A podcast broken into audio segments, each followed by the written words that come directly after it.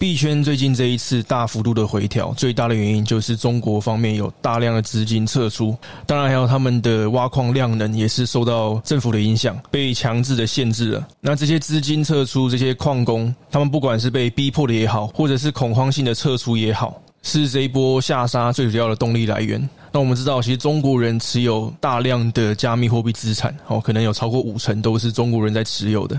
哦，所以这一次中国政府出手干预，想当然这个影响会很巨大。不过，中国政府出手干预加密货币市场也不是第一次哦，过去就发生好几次，啊每一次呢都造成市场性的恐慌性下杀。那这一次也不例外哦，这一次他们直接把这个四川这样子一个挖矿的大省哦，直接给它断电，透过这种断电还有新增法令的方式哦，来限制加密货币的发展。哦，这整件事情在二零二一年五月开始发生，哦，一直到现在六月底了，已经差不多一个半月的时间了。因为我们也没有办法预料中国政府什么时候会有哪些动作，所以当然会很出乎意料。但是我个人认为没有什么好恐慌的，因为我长期看好加密货币的发展。我觉得以这样子的发展趋势来看，中国政府会付出非常大的代价，那这个代价是数以兆计美元来计算的。那反过来讲，这其实对其他国家的人都是一个利多消息，因为我们这个时候就可以捡便宜。我投资币圈的策略是长期的，哈，至少是五年、十年起跳，哈，所以短期的波动不应该造成任何的影响。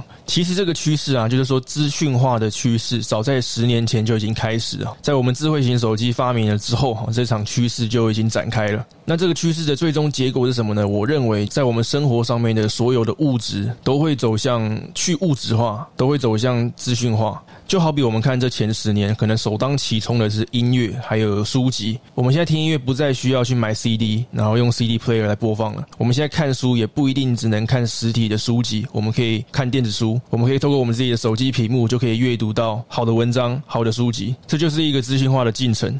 资讯化可以让我们更有效率的利用这些资源。如果你想要让全世界五十亿的人口都可以听到音乐的话，你势必要把音乐从 CD 里面截取出来，然后资讯化。如果你要让全世界五十亿的人口都能够读到书的话，你也势必要把文字从书里面截取出来，并且资讯化。你的图书馆也要资讯化，也要数位化。那比特币呢？好，我们这一次还是讲比特币，因为基本上其他所有的币都是跟比特币联动的哦。至少就目前来看，比特币还是主宰着这个加密货币市场的。比特币呢，就是去物质化的资产。我们汲取黄金、房地产、艺术、收藏品等等其他各式各样的资产，放到区块链上面。它存在的形式是用能源的形式，是用数位化的形式，用资讯化的形式。那当然，我可以理解为什么人们一开始接触到比特币会觉得不习惯、不适应，会觉得不相信它哦。因为自古以来，从我们以物易物开始，我们就是用真实的东西来跟别人换取真实的东西。嘛，哦，一开始是用贝壳，后来用贵金属，后来近一百年发明了纸钞，哦，都是有形的物质。那这是我们第一次发明的数位资产，而且是够安全、有效率、可实际运用的资产。所以我相信它长期趋势一定是一个更好的选择，只是要所有人意识到这件事情需要时间的累积。比特币，我认为绝对是目前所有资产形式里面最有效率的一个。你不用带着钱，不用带着黄金等等贵金属跑来跑去，你不用依赖一些中央机构，像是银行、政府。来帮你操作交易，这是一个去中心化的方式，哦，这是一个长期的趋势。我认为这个趋势是一个必然，它一定要发生。我们生活在已开发国家，我们生活在台湾，我们的物质生活非常丰裕，我们的社会科技非常进步。但是如果你要赋予产权给全世界所有的人口，尤其是那些落后的地区、落后的国家、那些第三世界的国家，你就需要比特币，还有智慧型手机。哦，没有智慧型手机，大概这件事情不会成。哦，所以说这是一个科技的趋势，也有赖于智慧型手机。已经先被发明了哦，这件事情才可以逐渐的水到渠成。我相信接下来十年的时间，全世界五十亿的人口会开始用智慧型的手机来储存他们的资产，来交易他们的资产，又或者是某个别的区块链啊，不一定是比特币，但是至少目前比特币是最有可能的哦，最有机会成为最主要被使用的区块链。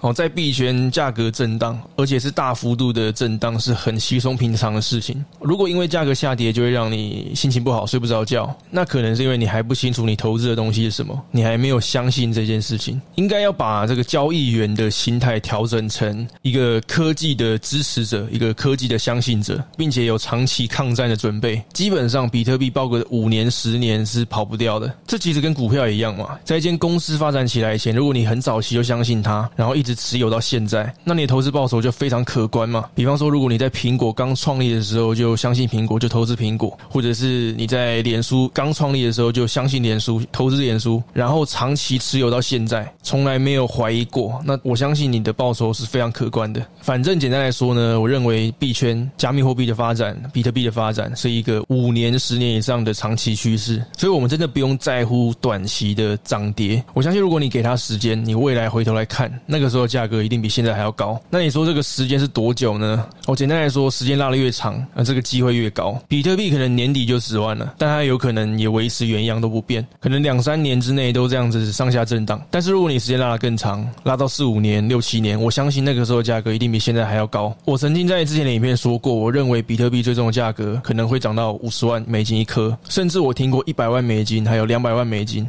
更高的价格我都听过。哦，这是我相信的事情。但是我们会怎么到达那个价格呢？哦，一定是走得非常的颠簸的，一定是在这五到十年的期间里面有大幅度的震荡的。它可能会一度涨到让你太过乐观，又或者会跌到让你怀疑人生，想要 panic sell，哦，想要割肉卖掉。但是要知道，这就是一个震荡的过程，它就是这么一回事。但是我相信的是，它最终是一个向上的长期趋势。那我们要做的呢，哦，就是买着放着不要动。从过去的历史来看，那些买着放着不动的人哦，才是最后赢家。